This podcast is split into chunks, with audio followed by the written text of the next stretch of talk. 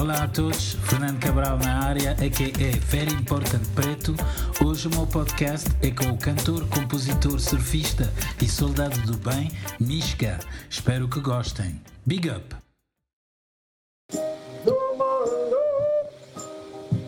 Yo, Yes, I. what's up?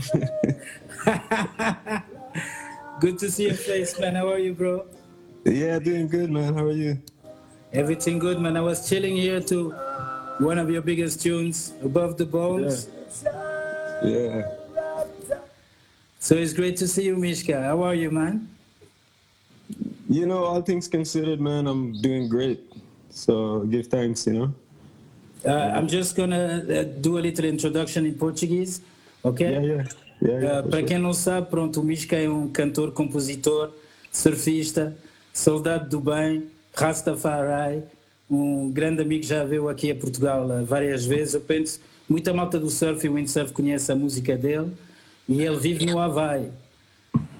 Portanto, Mishka, can you, can you show us a little bit of paradise?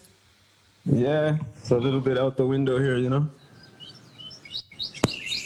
Ah, podem ouvir os passarinhos da ilha de Maui. So you're in Maui right now? Yeah, I would actually be outside, but it's really windy, so it makes it really loud, you know? So I just No, it- to do this. it's best that we do it here. So, Mishka, for those who don't know you, can you just introduce yourself? You have a long career. Your first album was from 1999, am I right? Yeah, um, started recording and releasing music in '99 on Creation Records out of the UK. Originally, I'm from Bermuda. Um, via growing up in the Caribbean, and then uh, yeah, and then putting out music end of the last century, and then pretty much ever since been doing it independently. You know, making albums, touring, and um, raising a family at the same time. Let me just translate that. So, portanto, há muita gente que pensa não sabe, mas o Mishka é originário das Bermudas, portanto, ele é das Caraíbas, é um rapaz das Caraíbas, e o primeiro disco dele foi em 1999, portanto, já lá vão muito tempo na Creation Records da Inglaterra, um disco que muita gente conhece, e pronto, ele desde aí tem estado sempre a editar discos, vive no Havaí e a tentar a, a levar uma família também, como, como, como ele diz. But how did you get started in music? Wow, I don't know. Um, I mean, music, like in the music industry. No, just recording and playing music. Oh.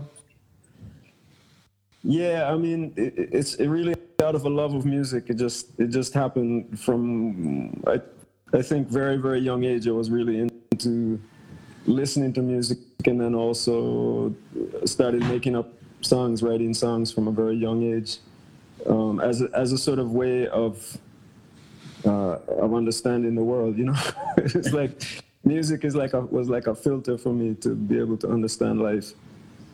You know? But you were, you were. I remember at your beginnings, you were like truly, truly Rasta, truly like.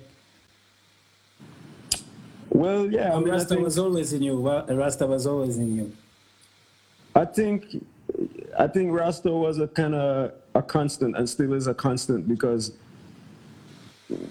maybe for me more because I grew up in the Caribbean and Bermuda where Rasta is a is a real part of the culture, you know, and even subliminally, subconsciously, Rasta was always there, you know, as a part of consciousness. Um, now Rasta is everywhere. Rasta is worldwide, universal. So, you know. Um, but yeah, I don't think I'm more or less Rasta than ever before. is it? I'm just. You, you already have some people here asking well, when are you coming back to Portugal? soon, soon. After this is over, Yeah, he, he has to come back. yeah, yeah. When all this is over, for sure. I've got I've got new music coming, you know. So Yeah, can tell us about this new music. So you were ready to put it out, basically.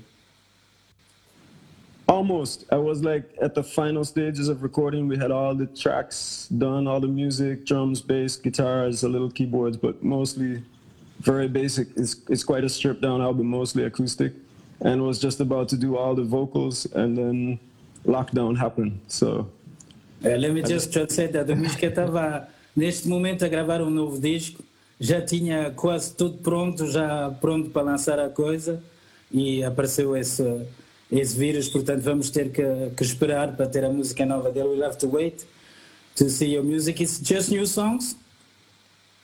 Yes, all new songs. Um, this this one is more going back to, to, the style maybe of my first record, like more like a singer songwriter kind of thing. Um, um, you know, we've been ta- okay. you and me were talking because about this a few years ago. We, uh, we were, we were. Uh, I'm looking forward to listen to these new songs because the last album, Roots Fidelity, was more into reggae, right? Yeah, and, and very much a specific style of reggae. I really, I was quite inspired by um, by the mixes I was hearing from Prince Fatty, you know. So, so, and my cousin who I produced the record with was also a big fan of that style, you know, like the King. Because you're a roots fan. You're, Fatty. you're a roots yeah, fan. Man, I know you're like me. You're like me. And, and I've worked with lots of different producers, and this one, this last one, Roots Fidelity, was like you know, I really want to to to do that kind of analog, dubby, stripped down reggae style. So that's what Roots Fidelity was. Um, yeah, let me just uh, translate that. So, o Mishka é grande fã do Prince Fatty. Para quem não conhece, o Prince Fatty é um produtor inglês muito bom. O Mishka trabalhou com ele no último disco Roots Fidelity. E ele, pronto, é muito fã das coisas análogas e de, do reggae roots. Uh, then we get to, to Martin, what were your biggest influences to start music? Was it reggae was it? You know, I, I really I've been reflecting a lot on that recently to really understand like what inspired me. Like, you know, when I when I sit down to write a song, like what's there at the at the root. You know, one of the early early musicians that I really loved was Paul Simon. I listen to a lot of I listen to a lot of very mellow singer songwriter stuff. Um, I was also really into the Beatles as a, as a very young kid. You know, I love the I love the harmonies of the Beatles and the, there's a kind of rootiness to them too. And then um, and then one of the biggest records probably for me going way back was The Harder They Come, Jimmy Cliff. You know? Yeah, I was expecting uh, we've been we enjoyed both of us like culture, Israel vibration, all the stuff like yeah. all the all of, singing. All of that came in a little bit later, you know, like so when I going back to early influences, I'm talking like from zero to about five, you know. That's what those ones like Paul Simon. oh, so Paul that's Simon, way back. Jimmy Cliff, way back, like right at the beginning. But then moving forward, then it then it was listening to a lot of Bob Marley, you know, and and then a lot of burning spear, a lot of culture, Israel vibration, like you said. Um, man, I could I could just go on forever about. It's the same the same thing with me. Pronto, ela, ela gostava muito de, de Paul Simon, dos Beatles, uh, e depois começou a descobrir o reggae mais tarde com Bob Marley, Burning Spear, esse tipo de coisas. Eu e o Mishka já tivemos muitas vezes juntos e gostamos os dois de and Culture. e portanto isso depois entrou na influência dele. Um, when you started music, you were already surfing and everything, and, and windsurfing. Yeah, I started windsurfing at nine years old. Oh, because yeah. you you had a very very different um, uh, upbringing, right? So, can you tell us a little bit about that? I think the Portuguese fans want to know that. Yeah, yeah. So when I was when I was about a year old, I guess, my father built a boat.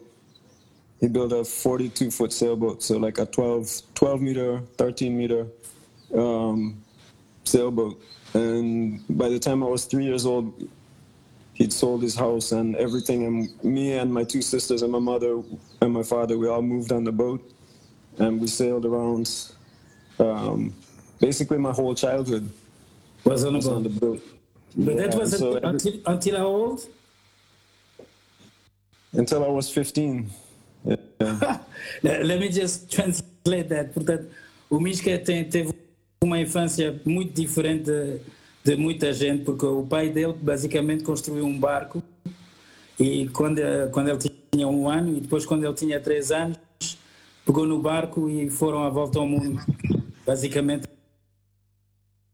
I think I think that that made you what you are today because you're a I mean, you're my brethren. I'm, I'm like, uh, it's not for me to say this, but I know that you're a very special person. You're very connected to nature and, and to, to the world. And I think that maybe your upbringing is responsible for that. Yeah, I, I think I think I did get a unique perspective on life. You know, I have to I have to really give thanks to my, father and mother for that vision. You know, because they somehow they had it in them to be radical enough to just. Yeah, know, that's definitely radical. To just actually do it, you know, they had the means to do it, and they did it.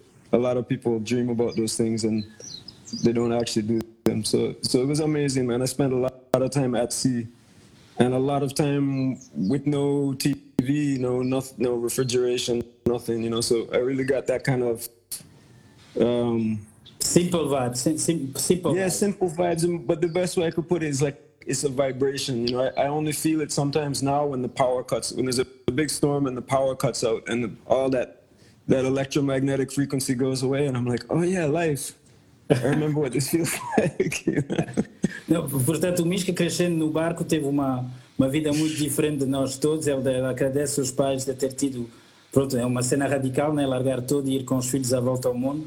Mas eh, pronto, ele teve uma visão do mundo e uma infância diferente que acho que fez no que é que ele é hoje, porque para mim ele é uma pessoa super simples e, e que aprecia muito a natureza e isso tudo. E ele disse que não tinha TV, não tinha rádio, não tinha nada disso e tinha os cores de eletricidade, portanto tinha que viver assim, né? Era a life, era, era assim. And um, your first album is like a classic, man. You, you know that for, oh, for a lot of people. yeah, it's true. It's, it's like a classic for a lot of people, especially the surfing guys and stuff. They all really, really link up to that uh, to that vibe. And for me, I think there's, I think you'll agree on that. That surfing and Rasta goes together. I think so because of the love of nature, the simple life, and all that stuff. What what do you think about that? It's all about waves too. You know, it really is like waves. Waves. Life is like waves for real. You know, it's a spiritual. Exactly. You, have, have, to yeah. to pass yeah. all the difficulties. Yeah. And you have to take some pounding sometimes, and, you know, and then, and then sometimes you get some nice barrels, and you know you get some sweet moments too. You know, but and I think most people who do anything in the ocean are going to know that uh, the, you know the ocean as an element is uh, it's like a very tangible spiritual element to deal with if you're a fisherman or a diver or windsurfer sailor anything it's gonna it's gonna give you some glory it's gonna give you some blows and it's gonna make you respect a higher power you know and it's so so we just we just have to learn to, to ride it and enjoy it, you know. Yeah, man. Portanto, eu pedi ao Mishka porque ele é windsurfista e surfista na base. Eu para mim surf e rasta são duas coisas que vão muito juntas e ele estava a dizer que sim, que o, o oceano é uma fonte de energia, uma tem um, umas coisas muito especiais que faz apreciar a natureza e a, vida simples e portanto rasta também tem a ver com natureza com isso tudo e são duas coisas que, que vão junto um, living in Hawaii, like you lately, you you do that. You you surf, you fish, you windsurf. Yeah, I don't actually. I don't actually fish. I I um. But yeah, I, have been surfing a lot more recently. I started out as a windsurfer, and I really only learned to surf when I came here about ten years ago. Um, and I'm still learning, like with everything. But I've been. My son, my youngest son, is 14, and he loves to surf, so I go with him a lot um, you know, and he served, he served in Portugal already, your son, no? Yeah, yeah, we both did, and it was great, man. But I'm like the I'm like this kook father, you know. I'm not a very good surfer, so I'm like, but yeah. I, I, I go to be with him and to I enjoy it. I, I learn a little bit and and I look out for him, you know. So. Yeah, man. E para, para aqui, para, para os fãs de Portugal, o, o Mishka já surfou em Portugal. He already surfed in Portugal. He knows our beaches, he knows our waves and uh, you love it here, like like most of the people. Uh, Portugal yeah, is a man. special place. Yeah, we, we we my whole family loved it, man. I came the first time I went there was actually when I sailed there on the boat in. But was it Azores or you passed to the continent? Because I know you went to Azores, but it was. Yeah, we went to, to Azores, but but we went to Algarve. We spent a whole winter in the Algarve. Oh. I even I even went to a, uh, an international school for like six months while I was there. Oh, ok, um, let, let me translate that. Portanto, eu, não, eu sabia que o Mishka, durante essa infância, passou pelo, pelos Açores, mas ele acabou de me dizer que teve o inverno todo no Algarve e que ele teve quase para ficar a, para estudar em Portugal numa escola. And you, you were in Cascais also, right? Uh, no, we were at that time. No, we were just in. I think it was in Vilamoura. This is where we kept. We, we went on the boat there for like to basically just as a place to get away from the winter weather, because we traveled. We traveled around the coast. We went up the. Um, what's what's the river there that goes between Portugal and Spain? Um, uh, No, no, I'm sorry, I don't know. But I think it's Rio Paraguaçu. It goes it goes up right on the border at the south by the Algarve. Anyway, we end up we spent like weeks and weeks up the river, like fishing and just swimming and exploring around in the in the dinghy and stuff. It was amazing. And then the winter weather came and it was like, okay, we can't just. It's you know the winters are serious there. Yeah, so we, Portugal is a good place to get away from the winter in Europe. Yeah, so we went in that marina, which was the first time we'd ever went in a marina, and we spent we spent like six months in there. And I went to school, and I learned a bit of Portuguese, which I pretty much forgot everything because it was a long time. Uh, you know, obrigado, muito obrigado. You know that. Muito obrigado, bom dia, you know, boa noite. Yeah. and what are your favorite things in Portugal? Well, first of all, the people, man. Everybody, the Portuguese Portuguese people, every, the the vibes. You know, it's like it's you know because you live there and you've lived there. You know, it's it's like it's. And I wouldn't change it for anything, man. In Europe, forget it. It's yeah, like yeah, you were yeah. saying, we're we are on our little corner of Europe, but they don't know what's here. Only when they come, they see what's here. Yeah, man. It's like a certain kind of joie de vivre there. Like I don't really, and I've been a lot of places in the world. You know like Japan, Australia, America, Canada, Caribbean, all over Europe, you know, and it's like there's definitely something special in Portugal with the people. Just a kind of, it's like an Irish culture somehow still, you know. I, I, feel it too. And you had some some good shows here, man. Like uh, I know the ones, all the ones we did in Ericeira were really nice. The board store stuff, they love you there. Yeah, man. Yeah. And the one in Arifana, Arifana was great too. Arifana, like and it's a special place also, man. So so nice, man. The cliffs and so I love that. You know, I love the people and but I really love the landscape and the the ocean, the food, everything. You know, Portugal is I don't know. It's a little piece of paradise on earth to me. Um, yeah, man. You, you know me, me. I wouldn't change Portugal for anything. So. So, yeah. but I'm glad you know. I'm, I'm glad you feel that, and it's always a pleasure to to have you here.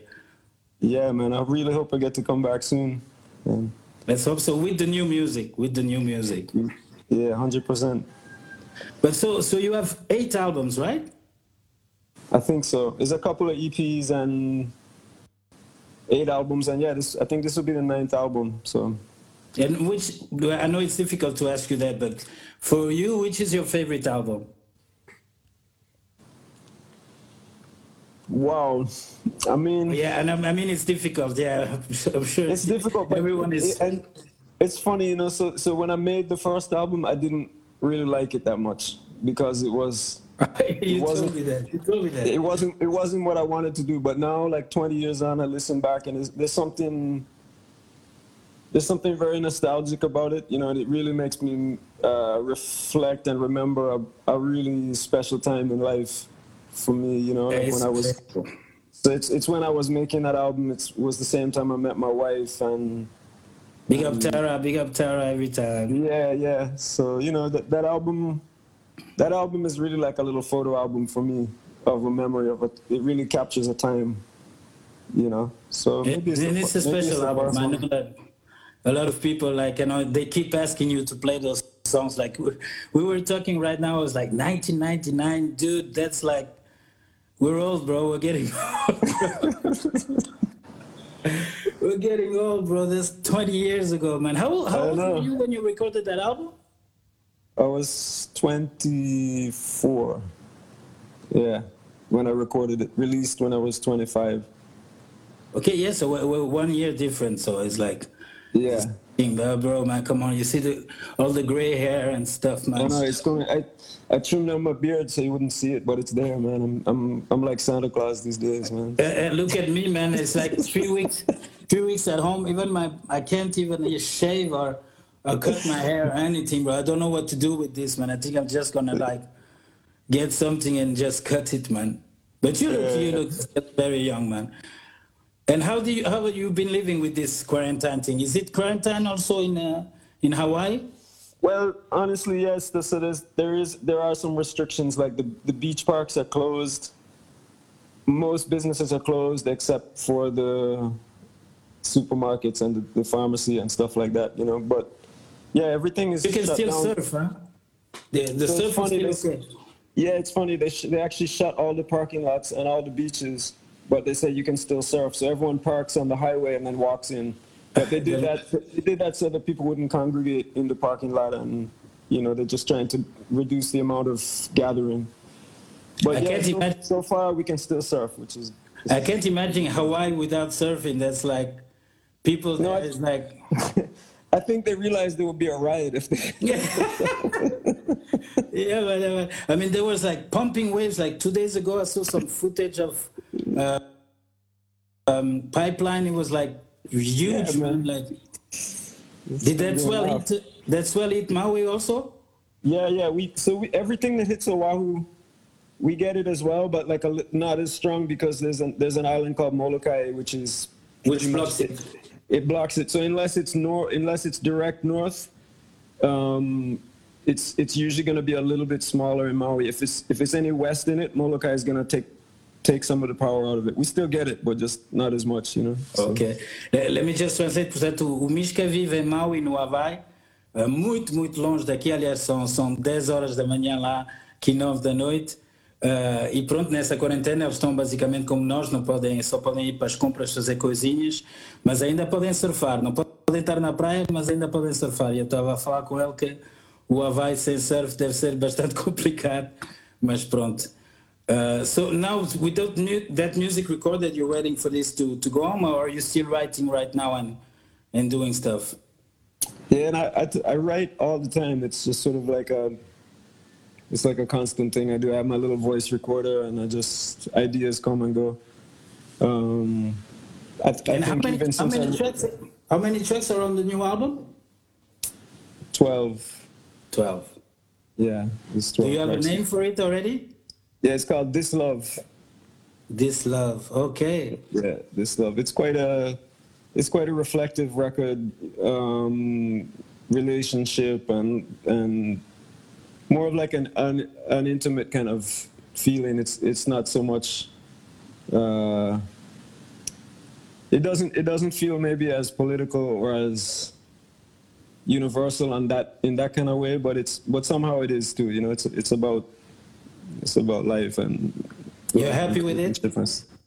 Man, musically, it's like it's like nothing. I- I think I think when this thing is done, it's gonna be my favorite record. Like the the Okay. process. Oh, hold on. Let, that's, let me just say that. Atenção que o Mishka, o Mishka gravou 12 músicas do seu novo disco que vai se chamar This Love e ele está, pelos vistos, ele está muito feliz com isso. Ele diz que quando o disco sair, provavelmente, se calhar, será o o disco preferido dele. Portanto, ele está a pôr a barra já, já muito alta. And uh, the kids, Tara, everything is fine, right? Yeah, everybody's good, man. Thank God. You know, it's my daughter made it home. She was at college in the on the mainland USA, and How old is she now? she's 20. Bombo Clot, man. Yeah, Mishka, man, soon you'll be a grandfather, man. I know, I know. so you know, they, her college got shut down, and but she managed to get home before the flights all stopped and stuff. Because most most of the flights to Hawaii had stopped now. There's not much coming in anymore. So It's, it's the same thing here, man. It's the same thing here. yeah, so so so I'm really in one way the, this whole quarantine thing is lovely because my kids are all at home, and we don't have to go take them up and down to school. But it's like actually some really nice time for us all to be together, which we haven't really had for, for years because my daughter's been away and That's the boys thing. always doing their thing, going to do this thing and that thing. So it's actually really calm where like everyone's together and just chilling out, you know. So There, there's somebody asking when is the new album coming out, but basically it's coming out after this this madness is over. Yeah. Um, Hopefully, I, I mean, still. I, I honest- oh yeah, 2020. I, I'm not gonna say for sure because nothing's for sure in life. right, right, um, especially right now. Yeah, man. But but assuming I get back in the studio in the next couple of weeks, finish the vocals. Um, I got, I got a guy in Australia who's actually gonna do the mix. He's a, he's a really famous mixing engineer. Um, Okay. This guy named Jimbo Barton. He's um, he's a he's a he's a massive producer engineer. You know, he's mixed people like big rock acts like from Kate Bush to Men at Work to Enya Yeah. all, all kind of big 80s 90s artists and stuff. So he's a very big sound kind of guys um, and uh, i'm really excited about the mix that he's gonna do. atenção, atenção que o, o Misca, estava alguém aqui que perguntou quando é que ia sair o novo disco do Misca. Eh, Ele diz que pronto, esperamos que seja em 2020, depois dessa, dessa loucura toda acabar, mas eh, aparentemente ele tem um excelente técnico de som da Austrália, que já fez trabalho com muitas bandas dos anos 80 e que vai ser, o, ele tá, parece estar muito excitado com, com essa pessoa que vai gravar, vai fazer o mix do novo disco. So, I mean, you have a great engineer, You say it's probably gonna be uh, your favorite record. So, well i say that I, s- I say that because the process of recording the process of recording and the, what i hear so far is is been i've been more connected to this one than anything in terms of how Did you much time record it all in Hawaii? Yeah, yeah, recorded it all about half a mile from where I live. Uh, um, I hired this guy to do the drums for the for the album, um, and it turns out he's an amazing engineer. So we just started recording at his house, Okay. and and then it turns out he's an amazing musician, and he became a co-producer on the record as well. He's uh, he's also a flamenco guitar player, multi instrumentalist, and and really this great brother, man. Like really cool, cool vibes, and just he offered so much to the music. Um, so we just we really took our time with every little part, every little sound, and it's very there's a lot of thought behind everything. It's not Man, just I'm going looking to forward to hearing that. Looking It's not just going to the studio and bang it out and done. You know, it's like okay, we did this thing, we did this part like five times. We listen back, it's like, forget it. We don't like that part. We're gonna do something else. You know, so we really took we really took the time to make it feel. And ca- can we have an exclusive, or, or you think it's? Uh... I can I can play you you, something. knew, you, knew, you knew I was gonna do that, man. I was gonna do that, man. And now you, you hyped it up. You hyped up the album so much that, man, dude, now you have to sing us something. Então, estava a dizer que o Misca já meteu-nos aí todos com vontade de ouvir as novas músicas, portanto, eu pedi- perguntei se ele podia nos fazer alguma coisa. E se calhar vamos ter aqui um exclusivo no podcast Very Important Preto, uma nova música do Misca exclusive. Yeah, so this one is the title track. This one is This Love. Yeah. So check it out. Okay, man. Let's go. Mishka, this love, brand new.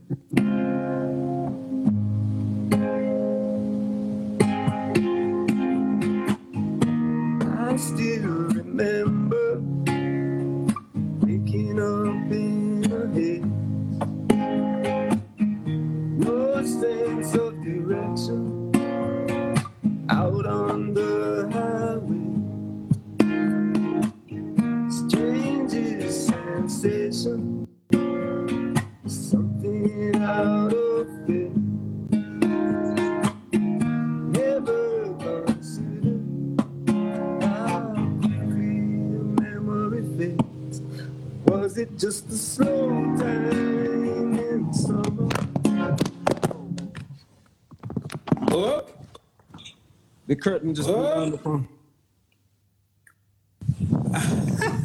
because the shit was heavy, bro, man. Your music put everything down, brother.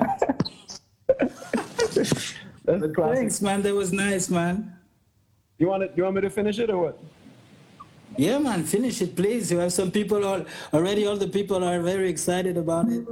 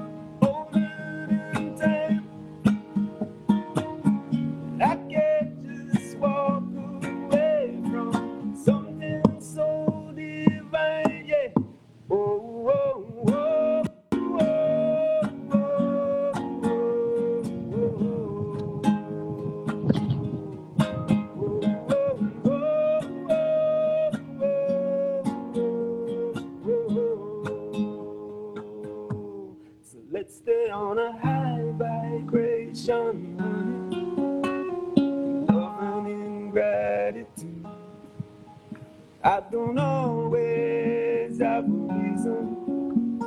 I just wanna feel you. This frequency we tune into is where I wanna stay. Well, it's a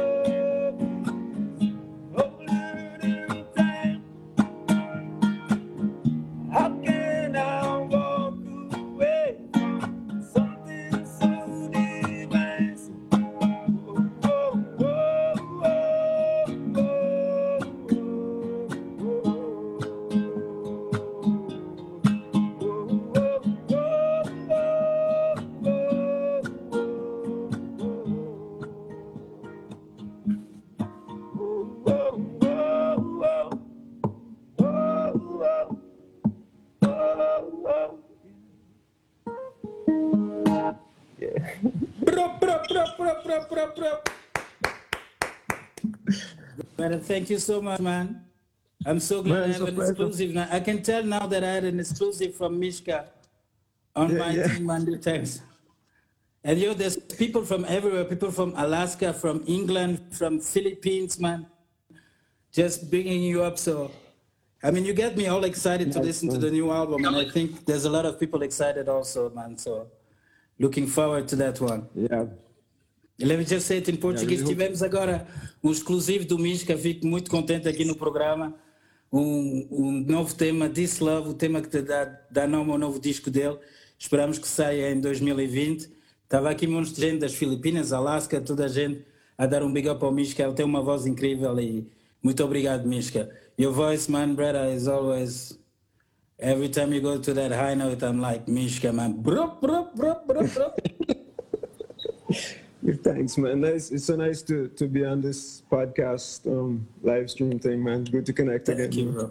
Thank you, bro. I mean, it- it's good for me. It's a new thing, you know. Like, man, Yeah. uh, concerts are not working, so I'm starting a new career.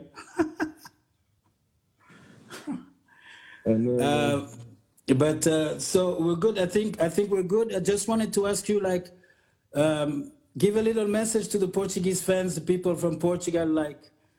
Say something for them, man. I know, I know. There's people from all over the world, but we're in Portugal, man. So, Mishka's Portuguese fan is a special one. well, just keep the good vibes, no matter what, no matter no matter the lockdown, no matter the quarantine, whatever, you know. Portugal, you got it, and I'm coming back soon. It's coming back. Let's, I'm let's telling share you. those vibes, you know, and yeah, we're gonna live some good life still, you know, and Yeah, man. Hopefully, Yeah. man. And you still, you still. I mean, I know you for I don't know, maybe like 15 years, bro, or something like that. You never changed, yeah. bro. You never changed, bro. You look like exactly the same, man.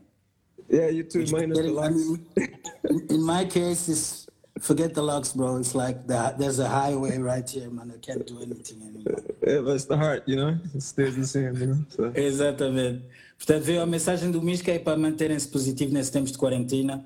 E eu estava a dizer a ele que eu já o conheço para aí há 15 anos, ele continua igualzinho, sempre super jovem e com a boa vibe. Portanto, estamos à espera desse novo disco. And that's it, bro. So I thank you very much. Very much. Muito obrigado. Muito obrigado to you and everybody, Portugal, internationally, universally, you know. And we're looking Respect. forward to this love, to this new album. So stay safe at home with everybody in Hawaii. Big up Tara, big up all the family. Yeah, man. And see you soon, my brother. Yeah, yeah, man. Respect. See you soon. Stay safe. Bless up, oh, Mishka. Take care. Take care.